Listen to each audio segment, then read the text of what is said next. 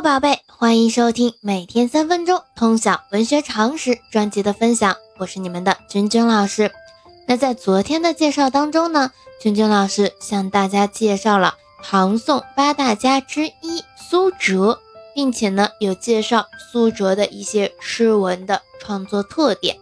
那今天呢，我们要向大家介绍的是北宋著名的诗人、书法家黄庭坚。那我们现在就开始今天的分享吧。黄庭坚，字鲁直，号山谷道人、福翁，北宋著名的文学家、书法家，江西诗派的开山之祖。因为呢，他是洪州分宁人，也就是今天的江西修水人。作品有。《山谷词》，他与杜甫、陈师道和陈与义素有一祖三宗之称，黄庭坚呢为其中一宗，与张磊、晁补之、秦观都游学于苏轼门下，合称为苏门四学士。生前与苏轼齐名，世称苏黄。书法独树一格，擅长行书、草书。楷书也自成一家，为宋四家之一。宋四家呢，我们之前在介绍苏轼的时候有跟大家提到过啊，就是我们书法上面的四个人，一个呢是黄庭坚，一个是苏轼，一个是米芾，还有蔡襄，称为苏黄米蔡，是书法家啊。那我们这里提到了很多称呼啊，宋四家、苏门四学士。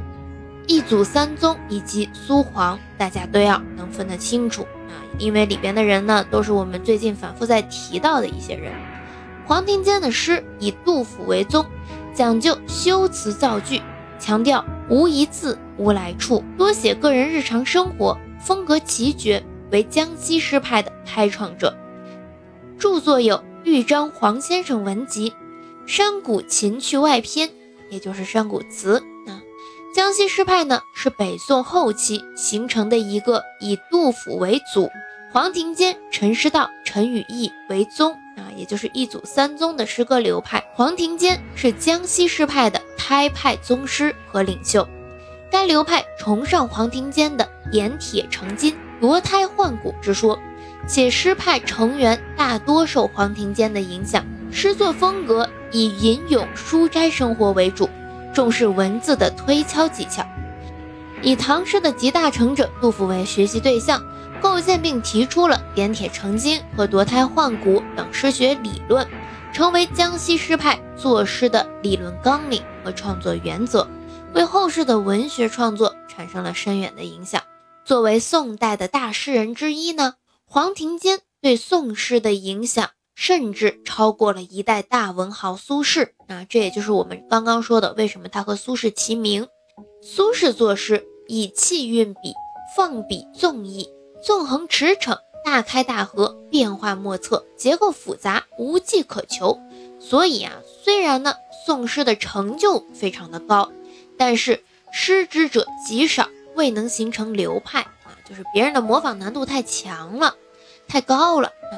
那黄庭坚呢？他的创作思路是有迹可循的，甚讲法度，其实是更便于学习的，所以他的追随者很多。黄庭坚的诗法度严谨，说理细密，代表了宋诗的特点。可以说，黄庭坚的诗是最具宋诗艺术特色的。受黄庭坚影响形成的江西诗派，也影响了南宋一代的诗风。并对后世造成了深远的影响。那苏轼做侍从官时，曾经举荐黄庭坚代替自己。推荐词中有这样一句话：“归尾之文，妙绝当世；孝友之行，追佩古人之句。”可见推举之重。那我们今天介绍啊，就到这里。大家接下来可以啊，比如说了解一下跟黄庭坚书法有关的内容。或者说是看一看他的诗文的具体创作特点啊，因为呢，说他的诗文有迹可循啊，其实是比较讲规矩的。那这个时候你就可以去研究他的创作特点啊，讲法度的、有迹可循的。同学们下来可以自己啊去查一查黄庭坚的诗文的创作特点。那我们今天的分享就到这里，喜欢咱们节目的长期关注老师的喜马拉雅号，同时呢，我的。长期班啊已经在更了，七八九年级三个年级本周呢都更新了一讲。但是是四个小课时啊，所以呢，每一个年级有四个视频是可以免费试听的，大家可以听完整的。那我会把千聊平台直播间的二维码放在下面的评论区，大家打开微信扫码就可以添加了。那我们明天见。